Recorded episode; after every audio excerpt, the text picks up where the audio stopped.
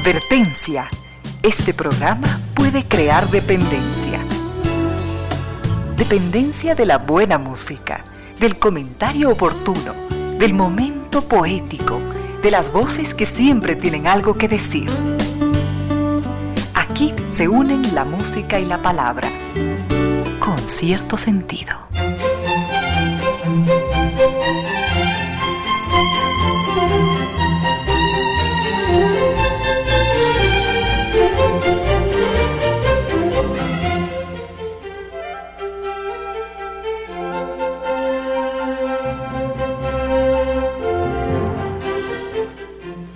Bienvenidas, bienvenidos, gracias por sintonizar Radio Sucesos 101.7, gracias por compartir estas horas de música, comentarios y entrevistas y ojalá, ojalá al final de la jornada, como siempre, podamos imaginar con estos favores que la fantasía nos hace, podamos imaginar que hemos rendido un real, justo y merecido, merecidísimo homenaje a la inteligencia, a la sensibilidad, a la autoestima, a la confianza, a la alegría de vivir y siempre, siempre a las ganas de luchar de todos, donde quiera que nos encontremos, a las ganas de luchar por una vida más digna en lo individual y en lo colectivo. Y en esa tarea de cada tarde, de cada jornada, de manera generosa, inteligente, leal, nos acompañan ustedes con sus correos, contactos y mensajes en estas direcciones de las siguientes redes sociales.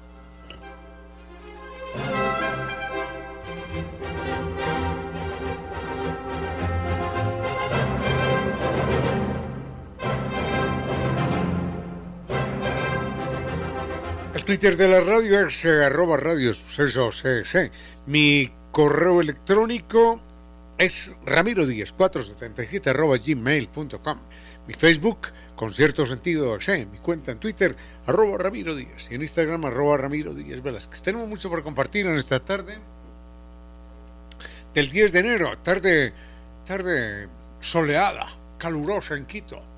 Y por eso Por eso Vinicio Soria aprovecha para quitarse la camisa y salir a la terraza a broncearse. No, hablando seriamente, qué frío tan bárbaro, qué fríos tan bárbaros estamos enfrentando en Quito.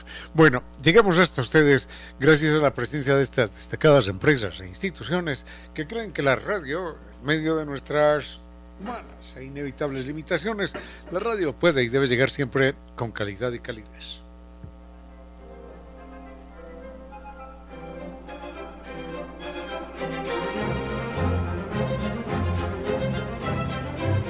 Este año es un viaje para hacer realidad su sueño. Recuerde que San Viturs tiene un extraordinario catálogo 2023 con extraordinarios, con bellos destinos.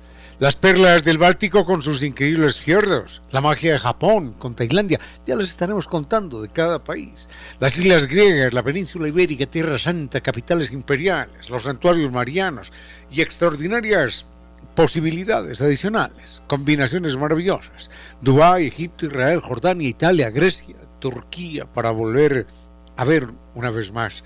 Así que téngalo en cuenta porque hay estupendos planes de financiamiento muy cómodos. Reserve su cupo y empiece a soñar con su maravilloso viaje. Salidas siempre con guía acompañante desde Quito y la garantía de 13 años de experiencia lo están esperando. Así que puede preguntar por el catálogo en Naciones Unidas y Veracruz frente a la sede de jubilados del IES o en la página sambitours.com o llamar al 600-2040. Recuerde, Sambitours cumple con sus sueños. Sambitours siempre lo acompaña.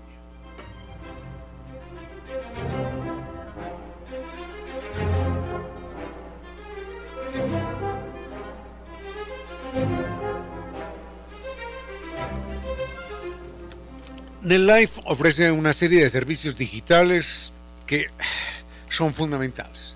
Por ejemplo, con Microsoft 365, usted es mucho más productivo con OneDrive de 6 teras de almacenamiento en la nube, para que mantenga además licencias originales Microsoft en sus dispositivos y pueda realizar llamadas internacionales por Skype y mucho más. Contrate Microsoft 365 y pague la misma factura de su servicio de Internet. Conozca más en netlife.es o llame el 39 20.000. NetLife, número uno, más que Internet.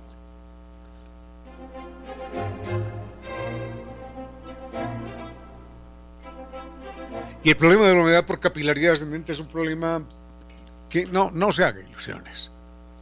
No tiene solución. Si piensa que la solución es cemento, ladrillo, albañil, pintura, no, esa no es la solución. La solución es científica, técnica y con garantía de por vida. Técnica, científica, esto es muy importante. Y la entrega Kibli de Nueva Técnica. Así que llámenlos y consulte con ellos. Recuerden, el mail es ecuador la página novatecnica.com y dos teléfonos. 098 26 0588 y 098 81 85 798.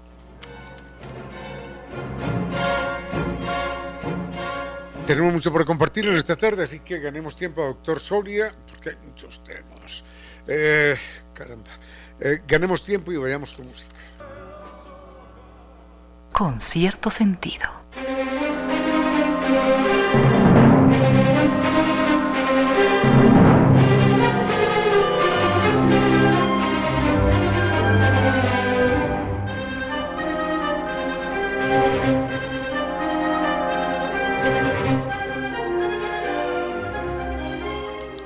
Bien, este es un tema que se insinuó la semana pasada y creo que al final dijimos dos o tres datos, compartimos dos o tres datos, pero mm, una exposición más amplia, debo señalarlo, escapa de posibilidades, porque debo insistir, yo no soy, yo no soy un historiador, soy un lector casual de cosas puedo leer de animales, de historia, de, literatura, pero no soy un especialista en nada, mucho menos.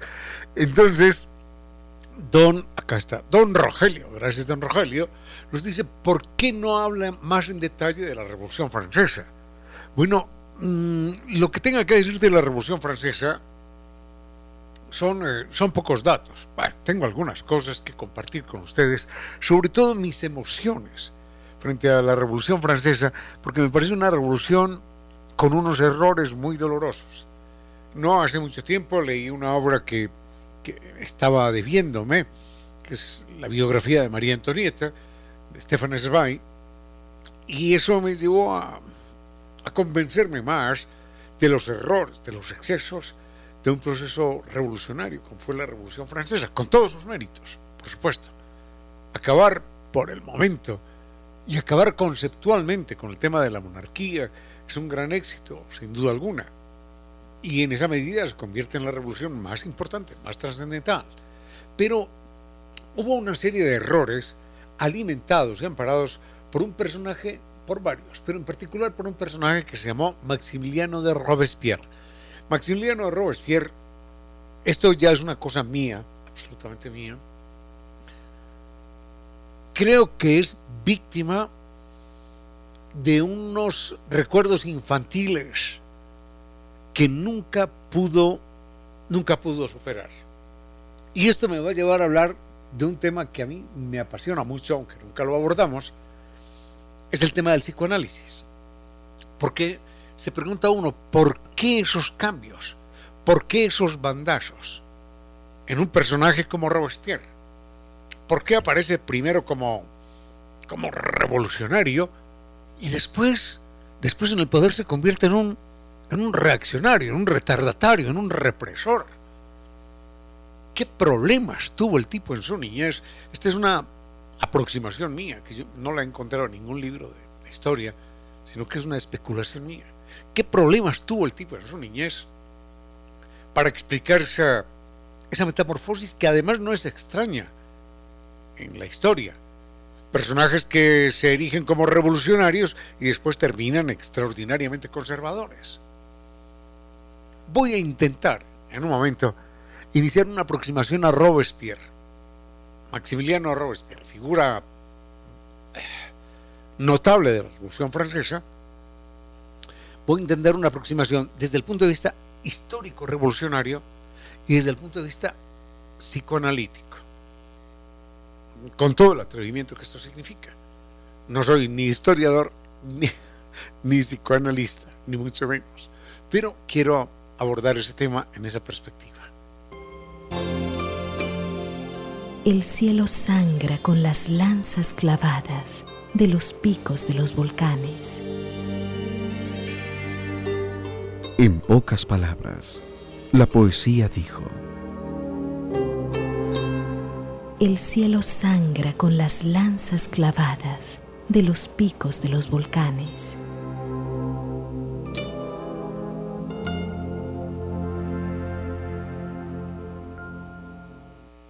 Sigue con ustedes, Ramiro Díez. Con cierto sentido.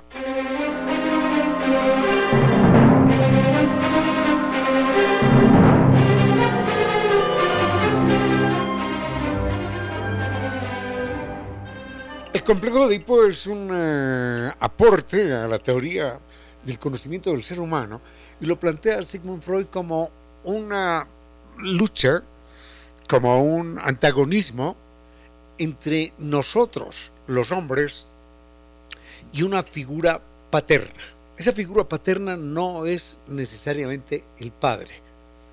Esa figura paterna es una figura fuerte, que puede ser una figura religiosa, puede ser una, figura política, puede ser una, una figura cualquiera de autoridad. Entonces, a la luz del psicoanálisis, hay más de una posibilidad aparte de todos los sustentos de carácter ideológico, hay más de una posibilidad de que la rebelión que algunos hombres experimentan, experimentamos, frente a una autoridad cualquiera, una autoridad religiosa, una autoridad política, sea una traslación de nuestra resistencia, de nuestro antagonismo a la figura paterna. Entonces, en el caso de Maximiliano de Robespierre, se viven algunos elementos en su niñez, se conocen, que pueden explicar de alguna manera la rebelión, la actitud revolucionaria de Maximiliano de Robespierre a lo largo del proceso de la Revolución Francesa. Y pueden explicar después también su viraje cuando se convierte en todo lo contrario de lo que en principio había sido y había predicado. Puede haber más de un líder político con esas características, que empiece una gestión política como revolucionario, de izquierda, qué sé yo, y después termine con un discurso antagónico, con un discurso opuesto al que se inició. Ese sería un proceso que sería explicable a la luz del psicoanálisis. Primero, rechazo al padre, pero después un cierto sentimiento de arrepentimiento, un cierto sentimiento de no, mi padre finalmente no es tan malo y yo no y él no se merece que yo sea su antagonista, sino que tengo que reconocer en él cosas buenas porque finalmente es mi padre. Entonces, enseguida quiero aclarar cuál fue la niñez de Robespierre y los elementos que pudieron haberlo conducido a esa actitud, primero revolucionaria y después antagónica, opuesta, en un momento. Con cierto sentido.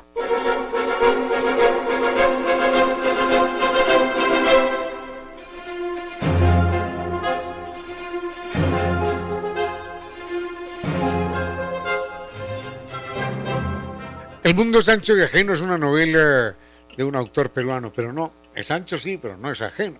Porque a través de San uno puede apropiarse de experiencias maravillosas en distintos lugares.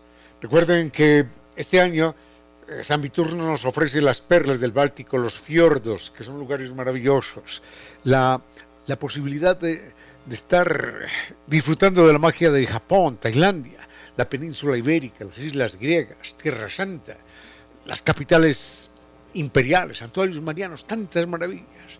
Y hay combinaciones estupendas. Italia, Jordania, Israel, Egipto, Dubái, Grecia, Turquía, para volver una vez más. Recuerden que hay planes de financiamiento cómodos, muy confortables, no hay problema. Y puede reservar hoy mismo su cupo y empezar a soñar con su viaje inolvidable. Recuerde que acompañante desde Quito y 13 años de garantía. Eso es San Viturs. Puede consultar por el catálogo en Naciones Unidas y Veracruz frente a la sede de jubilados del IES en la página sambitours.com o llamando al 600-2040. Sambitours cumple con sus sueños porque siempre lo acompaña.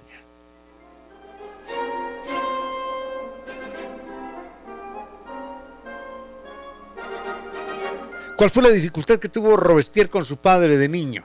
Robespierre de niño mmm, tiene un padre que es un tipo medio locato, medio desordenado, y un día, él es francés, y un día le propone a los vecinos de su pueblo, de su comarca, conocidos, amigos, familiares, les propone un negocio. Él dice, he venido de Alemania y allí hay una mina de plata que nos va a volver a todos multimillonarios. Entonces, la gente confiaba en él, le creyeron y él dijo, quiero que aporten para que sean socios de aquella mina de plata. Yo voy, monto la mina y regreso cada, cada cierto tiempo a, a reportar utilidades. Es la posibilidad de salir de pobres, de hacernos todos ricos, millonarios. Y la gente le creyó. Entonces la gente empeñó sus cosas, vendió sus cosas, regaló lo que podía con tal de juntar cuatro monedas y entregárselas al padre de Robespierre. El padre de Robespierre contaba con toda la confianza del mundo, viaja a Alemania y, y regresa al tiempo. Y dice, bueno, la mina está a punto, a punto de empezar, pero necesitamos una inversión adicional. Así que hagamos un último esfuerzo, venga, que nos nos espera un futuro brillante, lleno, lleno de dinero para todos. Este pueblo va a cambiar y va a cambiar la vida de todos. Entonces el tipo recibe otra vez dinero de la gente, se marcha a Alemania, a la famosa explotación de la mina, que habría de volverlos a todos millonarios, se marcha a Alemania y hasta el día de hoy, enero, enero 10 del 2023, no ha regresado todavía. Nunca regresó. Entonces, Robespierre en su niñez y en su adolescencia, se levanta con el rencor hacia ese padre que primero, mm, primero lo, lo abandona. No se sabe qué pasó con él. Si fue que se murió, lo mataron, le robaron, si era un pillo, no se sabe. Entonces Robespierre nace con ese resentimiento hacia el padre que primero lo abandona y en segundo lugar lo desprestigia. Porque Robespierre queda en la pobreza con su familia y además mal mirado por todos, porque todos en su comarca, en su pueblo, todos habían sido víctimas de la, de la famosa inversión en minas. Entonces quedaba este niño, Robespierre, como símbolo vivo de lo que había sido un tipo que los había hundido a todos, primero en un mar de ilusiones y después en un mar de miserias. Entonces Robespierre nace con ese resentimiento hacia el padre y termina adoptado por un grupo de curas jesuitas que, le dicen, venga, mmm, su destino mejor es eh, ser clérigo, ¿no? Y Robespierre estudia hasta los 21 años con los jesuitas. Entonces, después se inicia el proceso revolucionario y vamos a ver qué pasa con cierto sentido.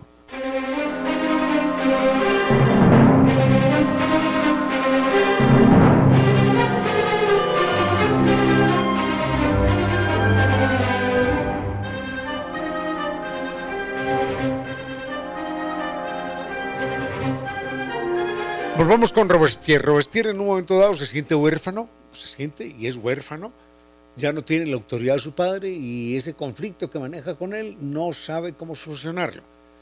Encuentra entonces una posibilidad de una autoridad que lo proteja, como fuera su padre, y es cuando entra a estudiar con los jesuitas.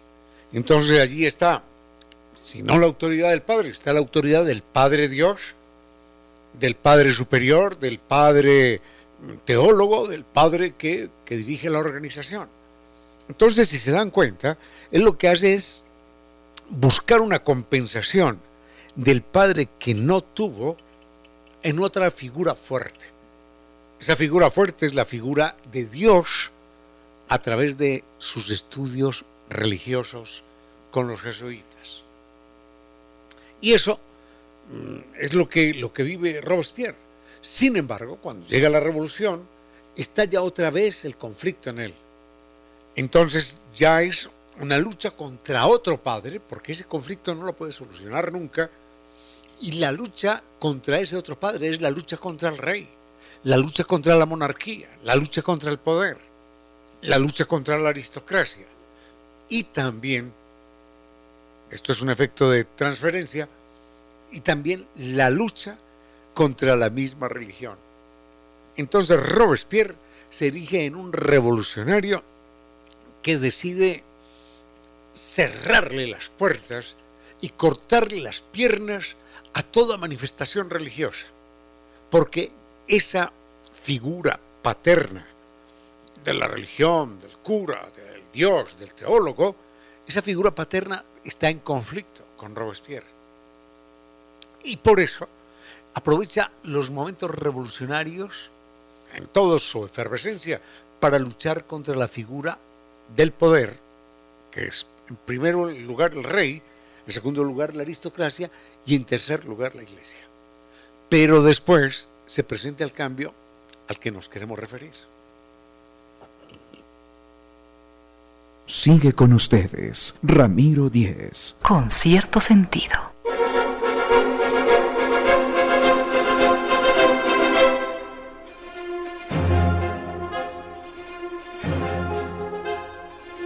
Rápidamente, como el tema del conflicto, como el conflicto con, el padre no es fácil de solucionar, entonces se presentan vaivenes, altibajos, y en un, dudas. Y en un momento dado la persona que enfrenta el conflicto de Edipo, el complejo de Edipo, piensa, bueno, quizás mi padre no es tan malo, quizás, quizás no se robó la plata, quizás, quizás sí lo mataron, quizás invirtió y le robaron a él, quizás hizo todo lo bueno que podía hacer y sin embargo el destino fue injusto con él. Entonces viene una resaca afectiva, emocional, y viene también una resaca en términos de reacciones, en términos de consideraciones acerca de las figuras de poder. Y enseguida, Robespierre experimenta esa misma resaca, ese cambio, ese camisetazo, para llamarlo de alguna manera, en la política. Entonces pasa de ser reaccionario, anticlerical, porque había prohibido cualquier manifestación religiosa, al punto que, por ejemplo, hoy no era el día de San Vinicio, no, no, no, no. Hoy era el día de la lechuga, hoy no era el día de Giovanni, no, porque ya no hay San Giovanni, no. Hoy es el día del mango y así por el estilo. Entonces cambió a todo el santoral católico por productos vegetales. Hoy es el día del agua, hoy es el día de la tierra, hoy es el día del ciprés, hoy es el día de la acacia, hoy es el día del tomate, hoy es el día de, de todo, de todo lo que de todo lo que la tierra daba. Y pretendió cambiar y eliminar y ahorrar todo el santoral católico porque los santos no existían, porque eran alienantes, porque eran ideas que no tenían por qué existir en la vida cotidiana de los pueblos. Era más importante la lechuga que San Genaro. Era más importante eh, la papa que había llegado a América que San Fulano de tal. Era más importante la papa o la lechuga. Entonces a esa lechuga y a ese tomate y a esa papa había que rendirle homenaje, no a ningún santo. Hasta allá había llegado Robespierre. Pero después experimenta la resaca emocional y no sabe qué pensar y empieza a arrepentirse de su antagonismo con el padre. Y entonces vuelve como una forma de arrepentimiento, de lavar sus penas, de expiar sus pecados, vuelve otra vez, ya cuando está en el poder y es el hombre ultrapoderoso de Francia, ya cuando está en el poder, vuelve a retomar el espíritu religioso. ¿Por qué? Porque está recuperando a su padre, está recuperando la figura de su padre. Entonces lo que hace en ese momento es ordena quemar. Pero escuchen esto, esto no es la, la, la Edad Media, no es la Inquisición. Ordena quemar monigotes que representen el ateísmo, que representen el anticlericalismo, cuando él había sido anticlerical, cuando se había declarado ateo, y ordena ahorcar a los ateos y a los sospechosos de ateísmo. Ese es Robespierre. ¿Se dan cuenta del bandazo terrible que da? Primero prohíbe hasta los nombres de los santos, porque no tienen nada que ver en la vida de la gente, porque son alienación, son superchería, son mentiras, en fin. Y después termina ordenando que en cada pueblo se hagan monigotes gigantes, como los que hacen en Guayaquil, que representen el ateísmo para quemarlos. Y que la gente denuncie, empieza la gente a denunciar, a los ateos o a sospechosos de ser ateos, para llevarlos a la, horca. Fueron, fueron más de 100.000 personas. 100.000 personas llevadas a la horca por Monsieur Maximilien de Robespierre llevó inclusive a María Antonieta, llevó al mismo rey Luis XVI, que era gente que hubiera, sido más, más importante tenerla viva que ahorcarla. ¿Para qué? ¿Para qué? Que guillotinarla, perdón. Dije ahorcar, no, guillotinaban a la gente. Era más importante tenerlos vivos que matarlos. Matarlos no, no se conseguía absolutamente nada derramar sangre, aumentar el grado de ignominia, desatar el rechazo, la desconfianza. ¿Para qué ahorcar? ¿Para qué degollarlos? ¿Para qué decapitar a una reina? ¿Para qué decapitar a un rey? Mejor tenerlo vivo y reeducarlo y, hacerlo después un aliado del gobierno. Al fin y al cabo no es el poder. Bueno, pero entre las muchas víctimas de Robespierre hubo algunas que son muy dolorosas. Enseguida invitamos a, a uno o dos de ellos. Con cierto sentido.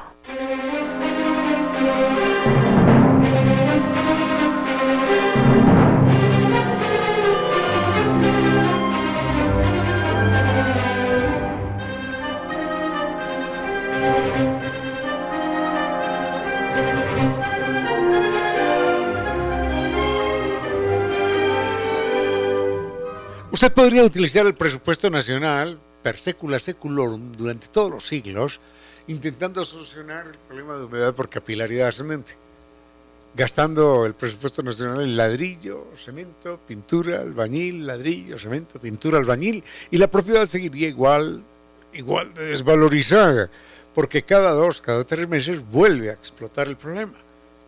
Está claro entonces que esa solución, cemento, ladrillo, pintura, albañil, no es solución. Entonces, la solución es científica, técnica, con garantía de por vida. La entrega Kivli de Nueva Técnica. Recuerde eso, comuníquese con ellos para que solucione problemas y elimine gastos de una vez para siempre. El mail, el mail es ecuador.novatecnica.com, la página novatecnica.com y dos teléfonos, 098 26 00588 y 098 81 85 798.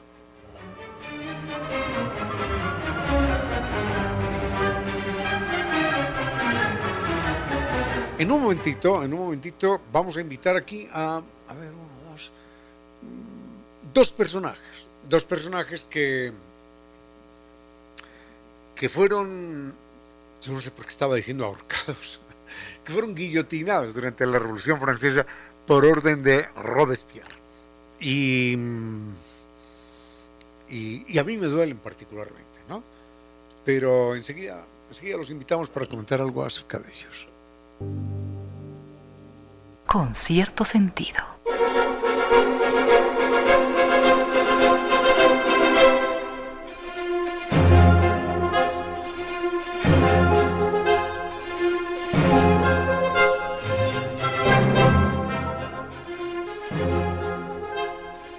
Hay muchos temas pendientes y no me quiero detener en esto de la Revolución Francesa. Hay mucho, están aprendiendo por los músicos, con mucho gusto. Eh, pero solamente señalamos esto. Me parece que la Revolución Francesa comete gravísimos errores de, de visión a largo plazo. Hubiera sido más inteligente conservar la vida de María Antonieta, conservar la vida del rey, que era un tipo medio papanatas, conservar la vida de María Antonita, que era una señora, una muchachita despistada, pobrecita, que nunca, nunca en su vida había, había visto cara a cara a un pobre. Cuando le contaron que los pobres estaban protestando porque no podían comer pan, ella dijo, pero ¿y por qué protestan? Porque no pueden comer pan si hay cosas tan ricas, si hay postres, si hay dulces, si hay carnes, si hay cosas tan maravillosas. Ella no entendía la pobreza. Entonces cortarle la cabeza a una persona así no tiene ningún sentido.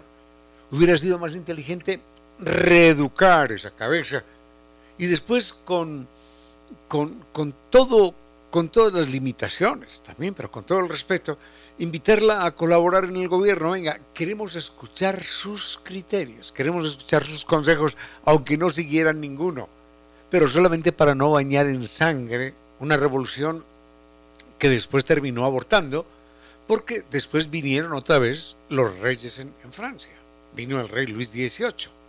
Entonces fue un capítulo doloroso.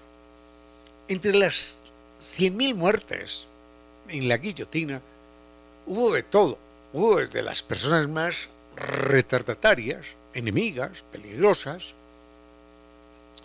hasta, hasta las personas más, más inocentes y, más bien intencionadas, revolucionarios que pagaron con su vida. Está el caso de, de Danton eh, está el caso de este científico, Lavoisier, que es en ese momento el más grande científico de Europa. Era como, como cortarle hoy la cabeza si estuviera vivo a Stephen Hawking. Algo así por el estilo. Sería, sería algo similar. Sería como cortarle la cabeza a Albert Einstein cuando estaba vivo, en nombre de un proceso revolucionario porque había colaborado con el gobierno X o Y. Por ejemplo, Danton era un tipo que que había intentado establecer una posición conciliadora. Decía, venga, venga, somos el poder, vamos a hacer lo que queramos, pero, pero conciliemos, no, no, no, no cortemos cabezas. Con ese, con ese argumento, fuera la cabeza de Danton. Bueno, mmm, y así por el estilo. Aparte de Lavoisier, de Danton, de muchos otros, eh, está un personaje que se llamó Condorcet. Condorcet es un personaje extraordinario en la historia de Francia y perdió la cabeza también en un proceso absolutamente absurdo. Enseguida lo invitamos un momentito. Unos consejos comerciales y regresamos con cierto sentido. A esta hora, recuerde que el mejor automovilista es el que conduce con imaginación. Imagina que el peatón es su familiar. 16 horas. 20 minutos. Una mañana invernal de 1900, una niña de 11 años fue acusada de haber robado algún libro en su escuela. La niña se defendió y demostró que nada tenía, pero en ese momento ya se había desatado la irracionalidad grupal y una compañerita la insultó por no tener padre y le arrojó una piedra. Entonces las demás niñas se sumaron a la locura colectiva y ante la lluvia de insultos y piedras, la niña huyó de la escuela para no regresar jamás. Era mentira que hubiera robado algo, pero era verdad que ahora no tenía padre. Alguna vez lo tuvo, pero la había abandonado cuando ella apenas tenía tres años. La niña se llamaba Lucila Godoy Alcayaga. Sí, Lucila Godoy Alcayaga. El mundo después la conoció como Gabriela Mistral, chilena y Premio Nobel de Literatura, y era la primera vez que el máximo galardón de la literatura universal era entregado a Latinoamérica. No deja de ser una ironía dulce y amarga a la vez el que aquella niña que fue expulsada de la escuela por una turba delirante y agresiva sea la mujer que le haya dado su nombre al mayor número de escuelas populares en todo el territorio americano. Gabriela Mistral, digna laureada con el premio Nobel, en uno de sus poemas escribió: Hay besos que pronuncian por sí solos la sentencia de amor condenatoria. Hay besos que se dan con la mirada. Hay besos que se dan con la memoria. Hay besos silenciosos, besos nobles. Hay besos enigmáticos, sinceros. Hay besos que se dan solo las almas. Hay besos por prohibidos verdaderos. Lucía Godoy Alcayaga, más conocida como Gabriela Mistral, nuestro primer premio Nobel de Literatura, estaba desapareciendo un día como hoy, 10 de enero de 1957. Y hoy nos quedan sus poemas a la vida y al amor con todos sus dolores, y en uno de ellos decía, Me voy de ti con vigilia y con sueño, y en tu recuerdo más fiel ya me borro. Y es verdad que sí, que un día como hoy se fue, pero su nombre no se borra de nuestro recuerdo fiel.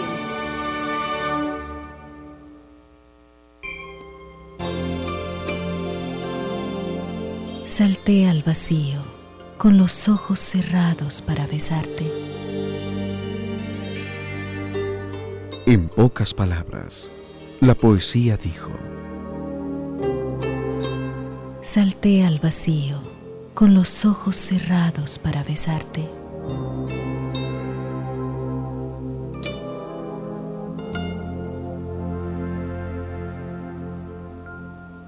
Sigue con ustedes, Ramiro Díez. Con cierto sentido.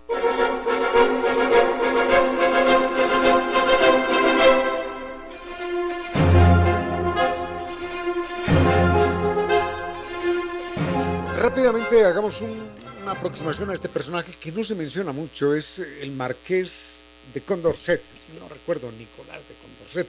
En fin, la historia lo conoce como Condorcet, una víctima más de, de Robespierre con sus locuras. Cuando hablamos de Condorcet estamos hablando del más polifacético y brillante personaje de la época de la Revolución Francesa. Estamos hablando de eso. No estamos hablando de una víctima más, estamos hablando de un personaje que desde muy, muy temprana edad descolló de una manera extraordinaria. Basta señalar que a los 20 años, este este hombre era miembro de la, mm, eh, la, la ¿cómo llamarla? La, la Real Sociedad, no, es que es la Real Sociedad es, inglesa, de la Sociedad Nacional de Ciencias de Francia, a los 20 años. A los 25 años, ya el hombre estaba reconocido como científico y era miembro integrante de las academias de ciencia de Berlín, de Turín, de Bolonia, de San Petersburgo y hasta de los Estados Unidos, en Filadelfia a los 25 años. ¿Quién conocemos nosotros que a los 25 años sea integrante de una asociación, de una sociedad nacional de ciencias en cuatro o cinco países a la vez? Ese era Condorcet. Y es un personaje con extraordinarios aportes, primero en el campo matemático. Es un terreno mm, poco, poco transitado. Es un hombre que a los 17 años, es un niño, escribe un primer ensayo deslumbrante sobre cálculo diferencial y sobre cálculo integral. Algo que apenas lo hicieron Leibniz y, Newton a los 17 años. Eso lo hace Condorcet. Bueno, y no solo eso, sino que pasa de la matemática, pasa a la astronomía, de la astronomía a la filosofía, de la filosofía a la economía y traza una serie de, de planes y una serie de preguntas para interrogarse acerca de la racionalidad de la organización de los seres humanos. Es decir, era un cuestionador del modelo económico.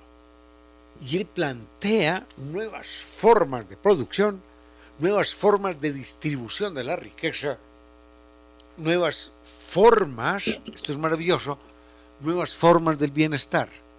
Ese es Condorcet. Al punto que cuando tiene 20 años, algún día hablaremos de él también, de Diderot, cuando tiene 20 años, Diderot lo invita conjuntamente con D'Alembert a escribir artículos para la famosa enciclopedia.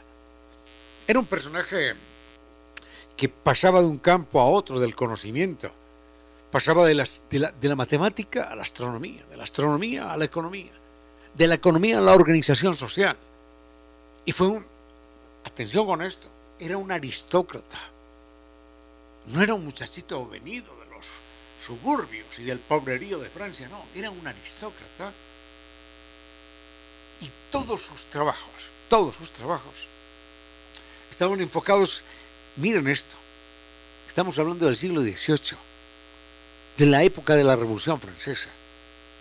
Todos sus trabajos apuntaban a los derechos de las mujeres, algo que estamos viendo siglo XXI, a los derechos de los judíos, que desde aquel entonces también sufrían marginación, y a los derechos de los negros, que también por supuesto los había en Francia, porque habían sido llevados como esclavos. Y decía, ya esto hay que agregar los derechos de los niños y de los viejos. Entonces era, era un hombre con una agenda amplísima en términos de aportes, de inquietudes, de sensibilidades. ¿A quién conocemos que escriba acerca de los derechos de las mujeres, de los negros, de los indios, de los viejos, de los niños? Nadie, a ninguno. Pero Condorcet en el siglo XVIII lo hacía. Y escribía acerca de astronomía y del cálculo y de la matemática. Ese era Condorcet. Un extraordinario, extraordinario personaje que tuvo un final absurdo en ese proceso de la Revolución Francesa. Con cierto sentido.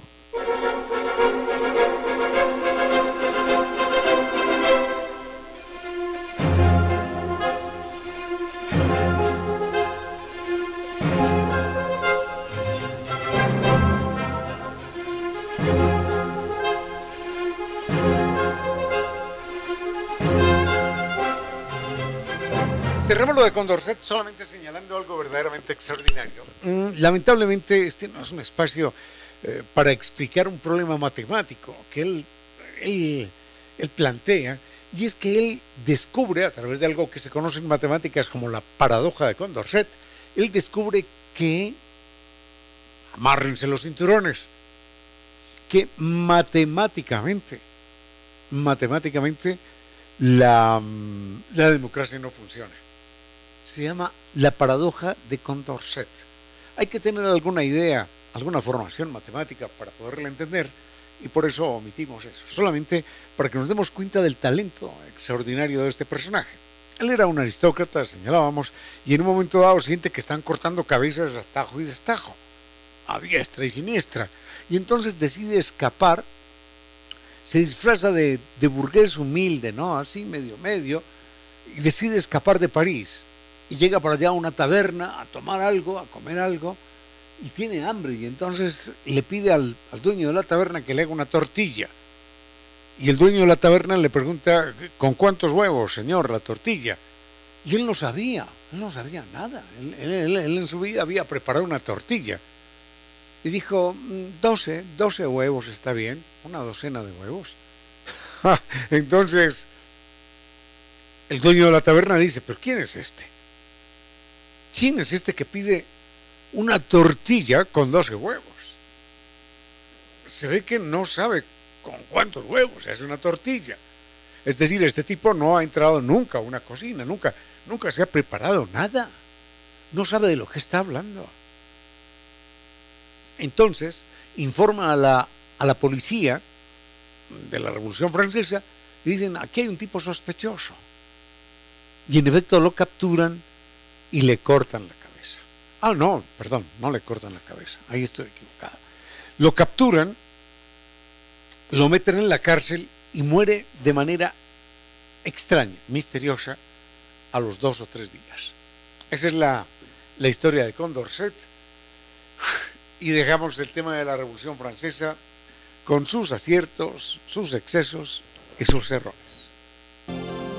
Las aves vuelan como lluvia de flechas contra las nubes. En pocas palabras, la poesía dijo, Las aves vuelan como lluvia de flechas contra las nubes.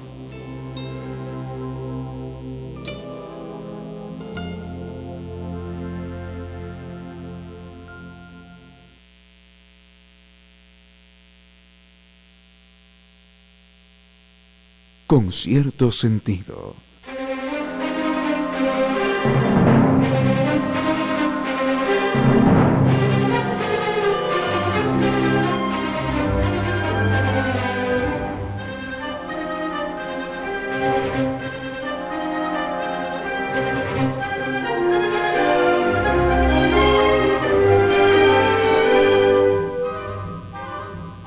Cambio de tema radical. Don Edgar nos hace una pregunta curiosa.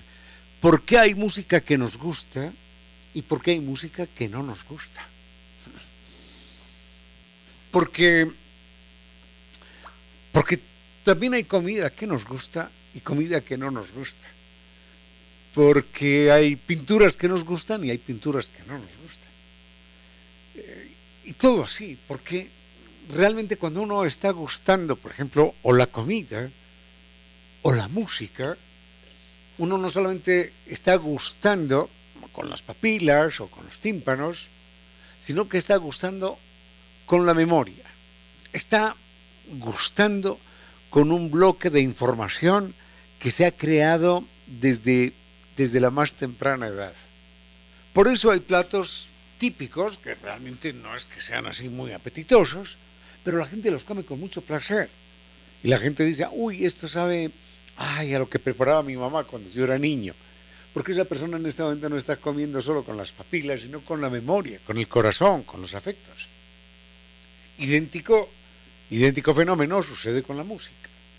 Entonces, sucede con la música que el la música, esto es muy, muy importante y si se quiere muy grave muy grave por el papel que tiene la música y a la que no se le presta mucho cuidado.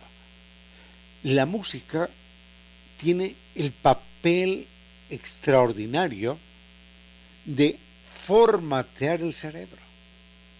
Esto es increíble. La música formatea el cerebro. De idéntica manera como la lengua que hablamos formatea el cerebro. Hemos señalado, por ejemplo, en algún momento que que los grandes pensadores, los grandes pensadores europeos y los grandes músicos, porque también es una cuestión de lógica, los grandes pensadores y grandes músicos europeos han sido alemanes, la filosofía alemana, y han sido alemanes por porque el idioma alemán, la lengua alemana, es un idioma, es una lengua extraordinariamente severa, rígida, exacta, metódica. En alemán no se pueden decir las cosas como uno quiere, no. Uno en castellano puede decir, yo creo que al teatro el próximo domingo no lo sé, es que quizás yo no vaya.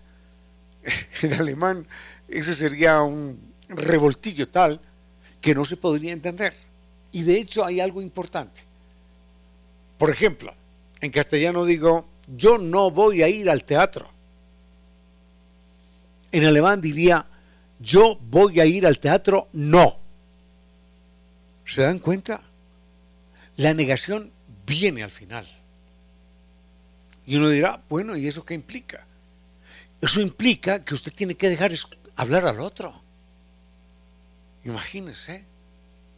Implica que lo tiene que escuchar hasta el final para poderlo refutar o para poderle decir algo más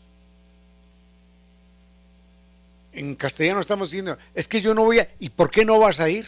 No lo dejan hablar. En alemán sería, yo voy a ir al teatro esta noche, no. ¿Se dan cuenta? Entonces hay que esperar respetuosamente a que el otro termine de hablar y hay que escuchar todo el discurso, toda la frase para poderlo enriquecer, para poderlo refutar, para poderle sugerir algo. En castellano no existe eso, y en otras lenguas. Entonces, así como el cerebro formatea el cerebro, eh, perdón, así como la lengua formatea el cerebro, también la música formatea el cerebro. Y hay músicas que escuchamos que nos formatean el cerebro y no para bien. Enseguida nos referimos a eso.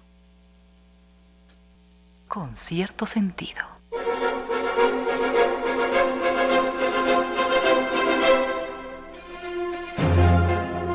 Donde manda capitán no manda marinero, dice un viejo refrán. Así que aquí manda Giovanni Córdoba y me dice, no, no, es mejor no dejar mutilado el tema, es mejor abordarlo mañana en su totalidad.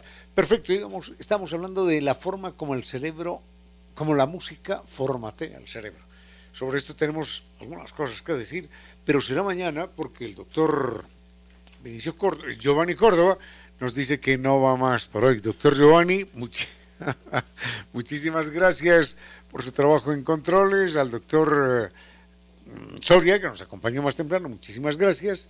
Gracias a, a nuestros gentiles, inteligentes, leales, auspiciantes, a San Tours que nos recuerda que hace realidad nuestros sueños. Recuerde que San Vitur nos prepara en este año viajes maravillosos para disfrutar, para conocer las perlas del Báltico, los fiordos increíbles, la magia de Japón, Tailandia, islas griegas, península ibérica, la Tierra Santa, las, las capitales imperiales, los santuarios marianos y extraordinarias combinaciones. Israel, Jordania, Dubái, Egipto, Grecia, Italia, Turquía también, para para volver una vez más.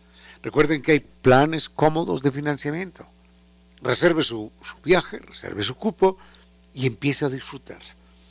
Guía acompañante desde Quito y 15 años. 15 años de experiencia. Esa es la garantía.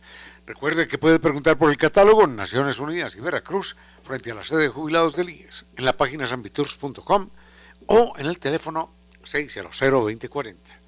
San cumple con nuestros sueños, porque San Viturs nos acompaña.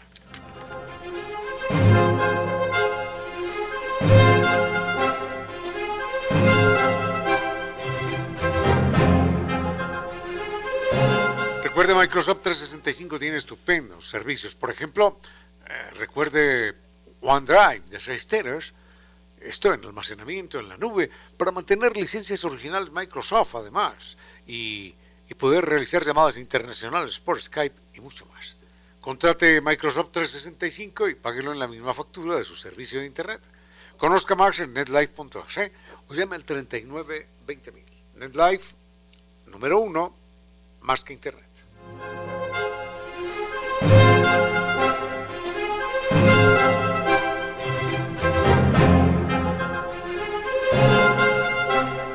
Técnica puso fin, esta es una gran noticia, puso fin al problema de la humedad por capilaridad ascendente. Eso significa que su propiedad no se desvaloriza más. Eso significa que no hay ambientes enfermizos. Eso significa que no más gastos en albañil, cemento, ladrillo, pintura, no más. Recuerde que la solución es científica, técnica, con garantía de por vida y la entrega Kibli de nueva técnica. Teléfono 098 81 85 798 y 098 80 y perdón, y 098 81 85 798 y 098 26 00 588. Doctor, al doctor eh, Córdoba en Controles, muchísimas gracias. Al doctor Soria que nos acompañó antes, gracias. A doña Reina que viene con su vuelo de música y palabra, muchísimas gracias. Fuerte abrazo, los quiero mucho y hasta mañana.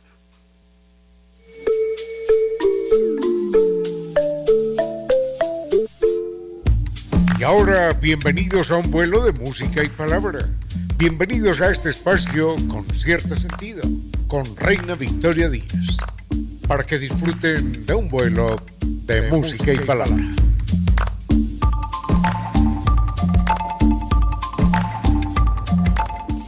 Punto, queridos amigos de este 10 de enero de 2023. Bienvenidos todos a un vuelo de música y palabra. Paul Spin, Juan, Edison, Santiago, Lenin, nuestra querida amiga Eli, Celso, Pablo también. Bienvenidos todos. ¿Quieren interactuar a lo largo de esta hora? Están las de redes sociales siempre para mantenernos en contacto. Facebook con cierto sentido, Twitter arroba Reina Victoria DZ, Instagram y TikTok arroba Reina Victoria 10. Al frente en controles está el doctor Córdoba que nos dice, están calientes los motores, estamos a punto de despegar y por supuesto lo hacemos a de buena música.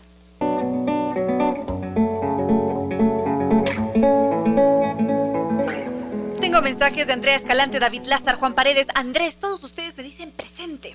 Y ahora yo les pregunto a todos aquellos que están presentes en este momento desde sus diferentes hogares o trayectos o en donde sea que estén escuchando este programa o a través del podcast, que también veo que allí nos escuchan, ¿alguna vez han intentado cortejar a alguien? De repente alguien nos gusta y lo primero que se nos ocurre es hacerle un regalito. Como tenemos aquí al doctor Córdoba, le vamos a preguntar al doctor Córdoba, confesiones inconfesables del doctor Córdoba, ¿qué hace para cortejar a una mujer? ¿Una florecita? ¿Un chocolatito?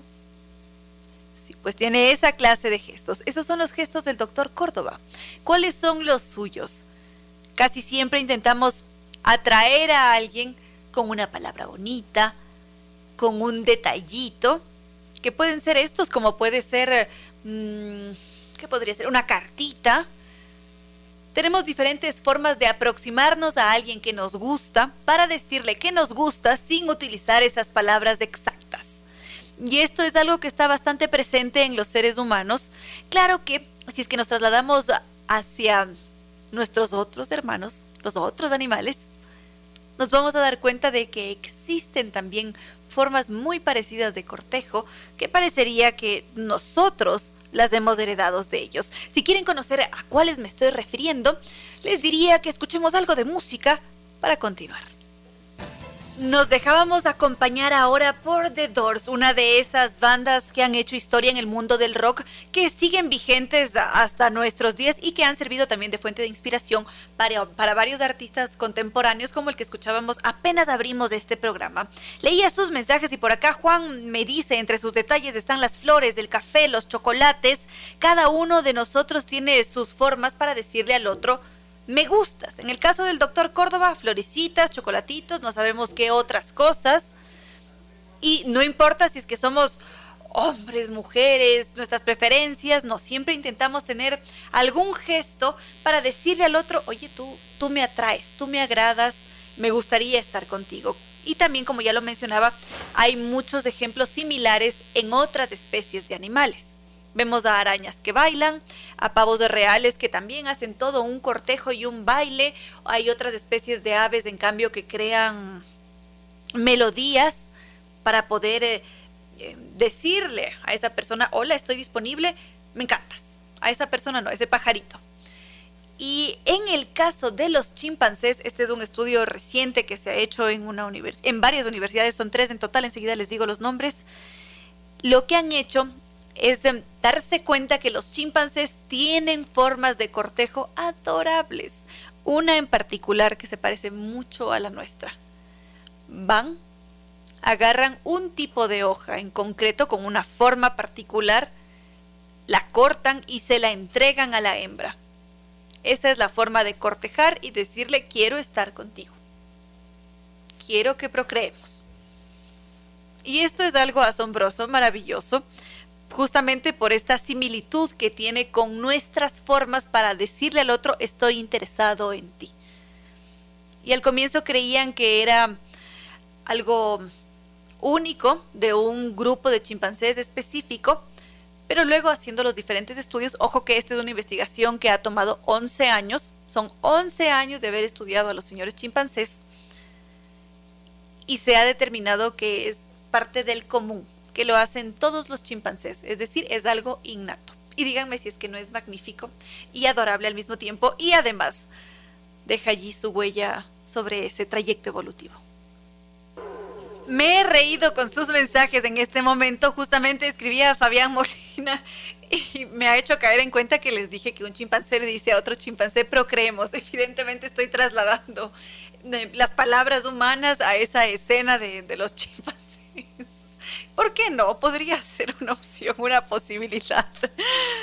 Pero bueno, más mensajes. Beto Morales de Rodri Vivas, que nos está haciendo un comentario sobre este libro, El sótano de Juan Carlos Moya, que ya lo habíamos comentado en más de una ocasión. Ponemos un pincito a este tema que sugiere Rodri Vivas para irnos de viaje, porque sí, en este espacio viajamos constantemente, queridos amigos.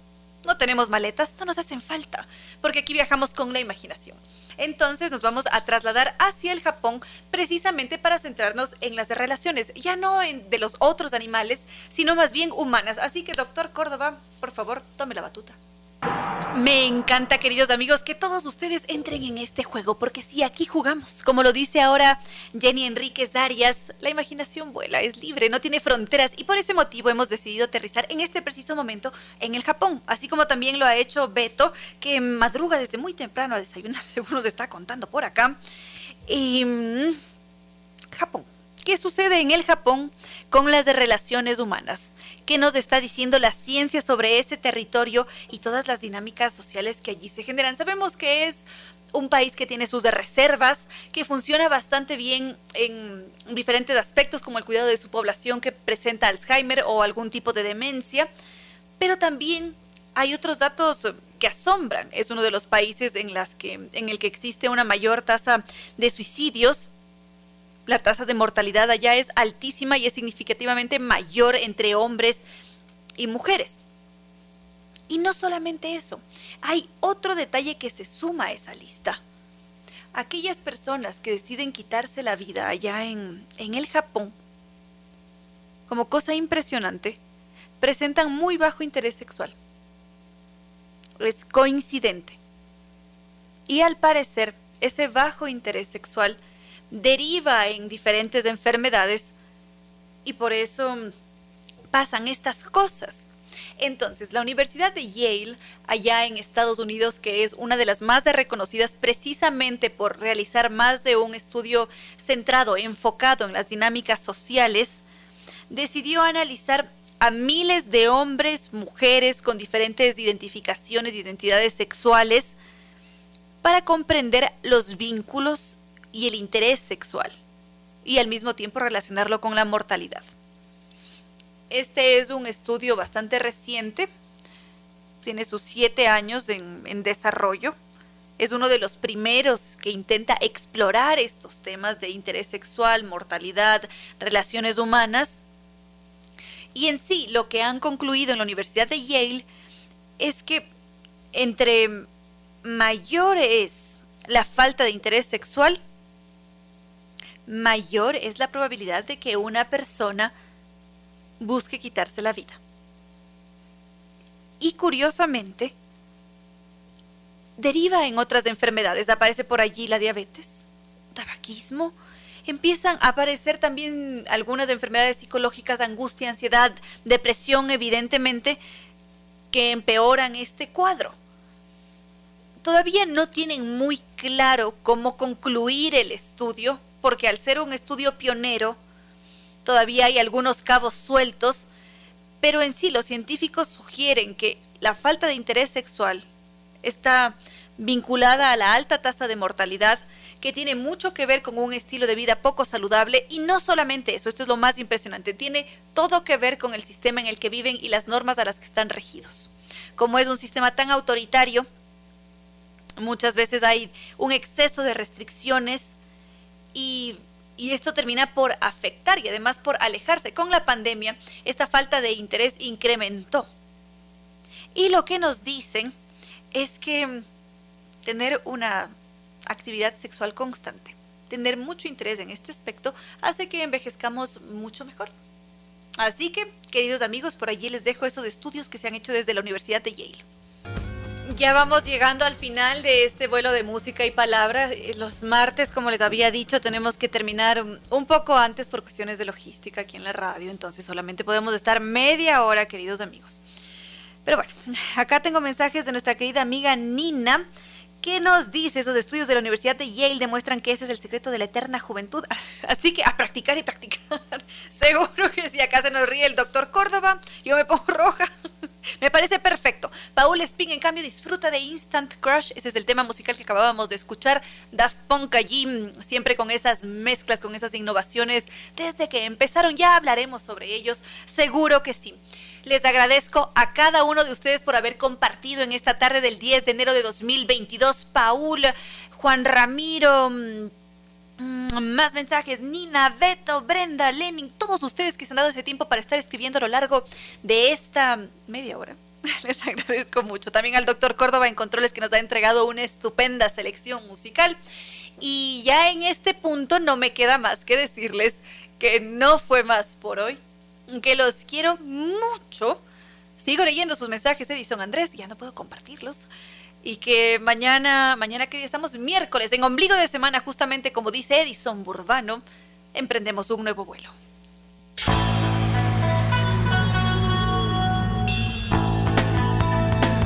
Si como dicen es cierto que en la vida no hay casualidades, piense, ¿por qué escuchó usted este programa? Tal escuchó aquello que necesitaba o tuvo la sospecha de esa luz dentro de su propio ser una gota de agua, un corazón que late, una semilla en su memoria, un remanso en medio de sus prisas, una voz que aliente su esperanza, una pluma para sus alas. Algo de eso hemos querido ser. Aquí, en concierto sentido, con Ramiro Díez. Y Reina Victoria Díez.